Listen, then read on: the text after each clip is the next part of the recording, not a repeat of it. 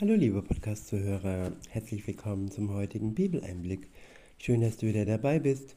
Heute habe ich ein Kapitel aus dem Brief Titus.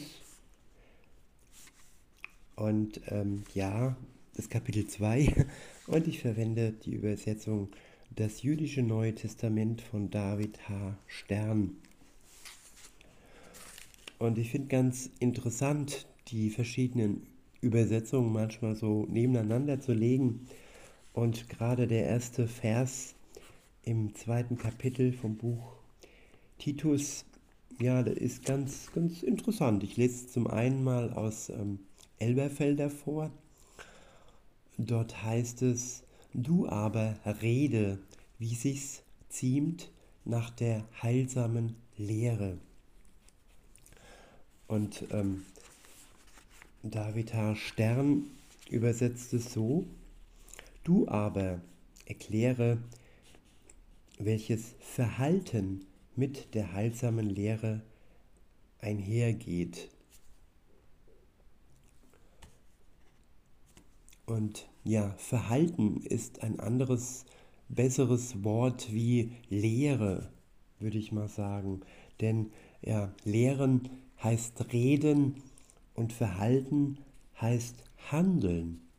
Wir können nicht nur ähm, reden und das Wort Gottes weitergeben, sondern wir sollten durch unser Verhalten und durch das, was wir lehren, auch das Verhalten des anderen ähm, ansprechen.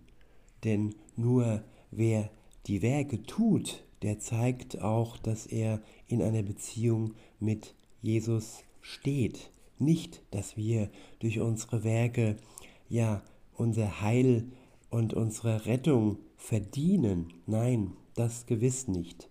Wir verdienen nichts durch unser Tun, nichts durch unser Geben, sondern wir verdienen unsere Errettung allein und einzig durch die Gnade Gottes.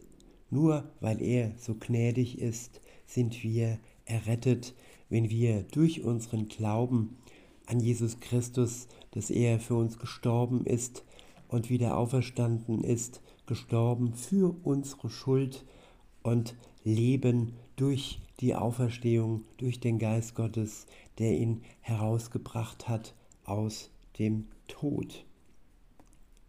Aber aufgrund, ja, dass wir errettet sind, sollen wir durch unser Verhalten ähm, ja, zeigen, dass wir zu Gott gehören. Insofern ist es wichtig, nicht nur zu hören, nicht nur zu lehren, sondern auch das Verhalten zu ändern und sichtbar zu machen, dass wir mit ihm in Verbindung stehen. In Vers 2 heißt es, fordere die älteren Männer auf, ernst zu sein, vernünftig, selbstbeherrscht und gesund in ihrem Vertrauen, ihrer Liebe und Geduld. Ich wiederhole, fordere die älteren Männer auf, ernst zu sein, vernünftig, selbstbeherrscht und gesund in ihrem Vertrauen, ihrer Liebe und Geduld. Ja, man sollte nicht einseitig ähm, die Meinung haben, nur weil jemand alt ist, sollte man ihn achten. Nein, man kann auch ältere Männer oder auch Frauen auffordern, auffordern ja, ähm, ein gutes Leben zu führen. Es gibt auch Männer und Frauen im Alter, die leben ein unvernünftiges Leben. Und nur weil sie alt sind, heißt das nicht, dass wir ihr gesetzloses Leben gutheißen sollen oder tolerieren sollen. Wir dürfen da schon ja, ihnen auch mal ins Leben reden, sie auffordern, dass sie vernünftig werden, selbstbeherrscht werden und gesund sind in ihrem Vertrauen in Gott und in ihrer Liebe, die sie von Gott geschenkt bekommen und auch geduldig sind mit den Jüngeren. Nicht nur zu schimpfen, sondern ja, ein Vorbild sein, auch im Alter. In Vers 3 heißt es, ebenso fordere ich die älteren Frauen auf, sich zu benehmen, wie es Leute, die ein heiliges Leben führen, tun sollen. Ja, auch die älteren Frauen müssten sich ändern, wenn sie ein gesetzloses Leben führen und wenn sie nicht sich benehmen. Nur weil sie denken, sie wären älter, so können sie doch nicht ein chaotisches und ein respektloses Leben führen. Weiter heißt es, sie sollen keine Verleum Verleumderinnen sein oder Sklavinnen übermäßigen Trinkens. Sie sollen lehren, was gut ist. Und auf diese Weise den jüngeren Frauen beibringen, ihre Männer und Kinder zu lieben, selbstbeherrscht und rein zu sein, ihren Haushalt gut zu versorgen und sich ihren Männern zu unterwerfen. Ja, sich den Männern unterwerfen, weil sie von den Männern geliebt werden, weil sie so geliebt werden, wie Jesus die Gemeinde geliebt hat. Es geht hier nicht um Unterdrückung, es geht hier nicht um Quälerei, es geht hier um ein Miteinander in Harmonie durch Gott, der uns mit Liebe versorgt. In, in anderen Religionen ist es so, ja, dass der Mann wirklich ja, die Frau schlagen darf und dass die Frau weniger äh, erbt, dass sie weniger Rechte hat. Und das ist im Christentum nicht so. Die Frau ordnet sich unter, die Frau unterwirft sich, weil sie vom Mann geliebt wird. Und umgekehrt, wie gesagt, hat der Mann auch die Verpflichtung, die Frau zu lieben und sie nicht zu unterdrücken. Weiter heißt es, so wird die Botschaft Gottes nicht in Misskredit gebracht werden. Ähnlich fordere auch ich, ähnlich, ähn, sorry, ähnlich fordere auch die jungen Männer zur Selbstbeherrschung auf und stelle ihnen dich selbst in allem als Beispiel vor Augen, indem du tust, was gut ist. Ja, Vorbild sein für die Jüngeren. Und wenn die Jüngeren sehen, wie ein gutes Leben zu führen ist, ja, so sollen sie sich auch den Älteren anpassen, wenn die Älteren ihnen ein gutes Vorbild abgeben. Weiter heißt es, wenn du lehrst, geschehe es mich mit Rechenschaftheit und Ernst. Alles, was du sagst, sei so gut und unanfechtbar, dass ein Gegner beschämt wird, weil er nichts Schlechtes über uns zu sagen weiß. Ja, der Gegner sucht immer das Schlechte in uns und wenn er etwas findet, dann grinst er und ja, dann überhebt er sich über uns.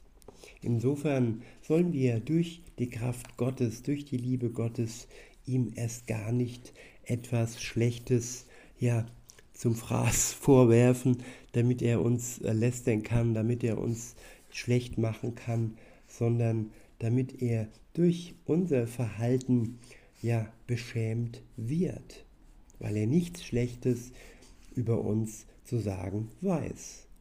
Und wenn er dann lügt, dann ist es eine andere Sache. Nur wer die Wahrheit sagen kann und tatsächlich Schlechtes bei uns findet, ja, der hat ein leichtes Spiel. Klar, wir sind Menschen, wir machen Fehler und wenn wir Schlechtes sagen oder tun, dann sind wir aufgefordert, ja, uns zu entschuldigen und ähm, die Sache wieder zu bereinigen.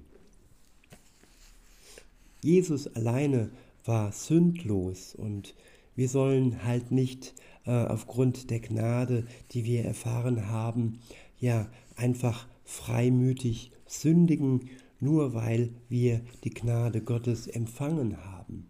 Nein, jede Schuld und jede Sünde, die wir begehen, sie sollte uns reuen, sie sollte uns leid tun und sie sollte nicht allzu lange unser Leben bestimmen. In Vers 9 heißt es, den Sklaven gebiete sich ihren Herren in allem zu unterwerfen, ihnen zu gefallen, ohne zu widersprechen und nicht zu stehlen. Ja gut, man kann hier auch ähm, ja, das Arbeitnehmer-Arbeitgeber-Verhältnis hervorheben. Heute ähm, sind wir schon dem Herrn, unserem Chef verpflichtet und unserem Staat verpflichtet, die Steuern zu zahlen, den Gesetzen nachzukommen, wenn sie jetzt nicht den Gesetzen Gottes widersprechen. Es gibt, wie gesagt, durchaus Gesetze, die den Gesetzen Gottes widersprechen, gerade wenn sie ja unserer Gesundheit an den Leib gehen, wenn sie unserer Gesundheit schaden wollen, dann sind wir diesen gesetzlosen und gottlosen weltlichen Gesetzen nicht verpflichtet.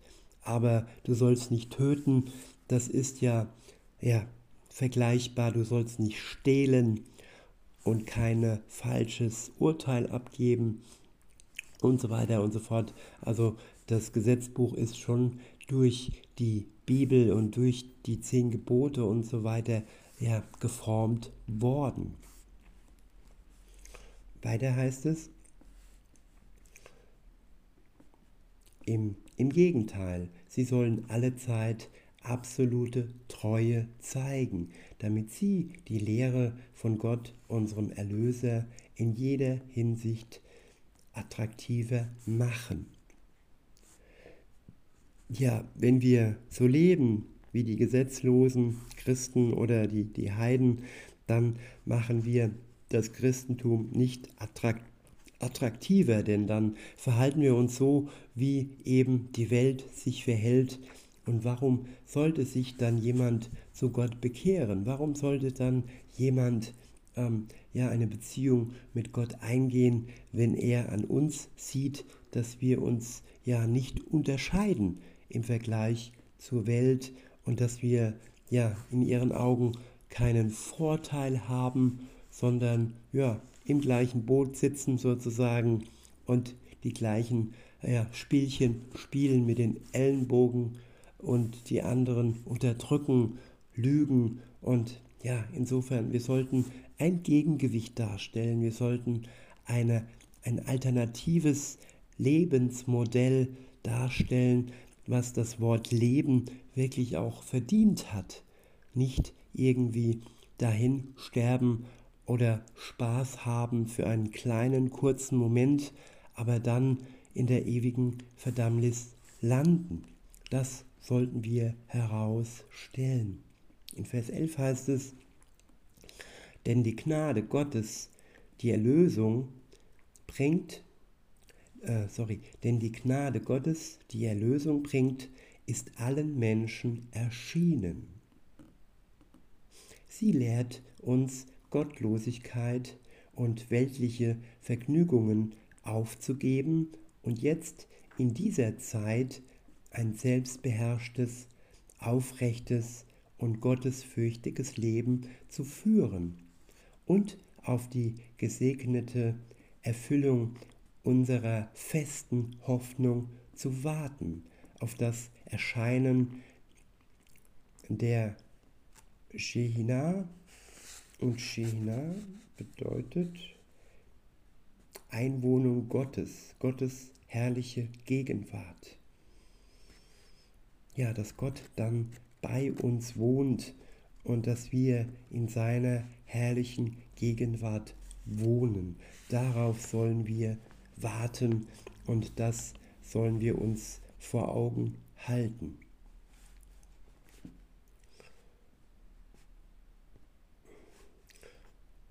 Shehina unseres großen Gottes und des Erscheinen unseres Erlösers Jeschua des Messias. Ich wiederhole nochmal ab Vers 12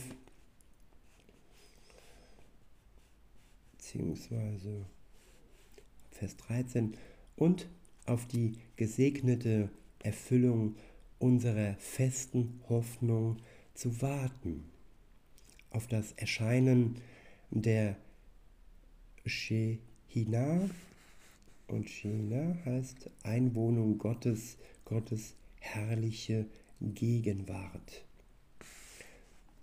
unseres großen Gottes und das Erscheinen unseres Erlösers, Jeschua des Messias. Er hat sich unseretwegen hingegeben, um uns aus aller Verletzung der Tora zu befreien und für sich selbst ein Volk zu reinigen, das sein Eigentum sei, begierig Gutes zu tun.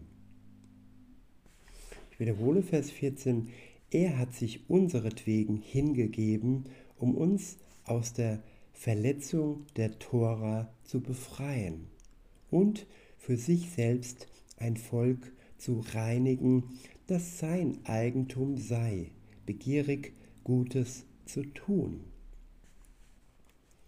Um uns aus der Verletzung der Tora zu befreien. Ja, viele Christen, die meisten Christen verletzen die Tora, verletzen die Gebote Gottes. Sie verletzen das Gebot, ja, du sollst den Sabbat achten, du sollst den Samstag heiligen, nicht den Sonntag, wie viele Christen und viele Christen verletzen ja die heiligen Feste Gottes, sieben an der Zahl, und sie feiern stattdessen lieber heidnische Gesetze wie ja Halloween, wie Ostern, wie Weihnachten. Und das stellt eine Verletzung der Tora dar. Und daraus hat uns Jesus, der Messias, befreit.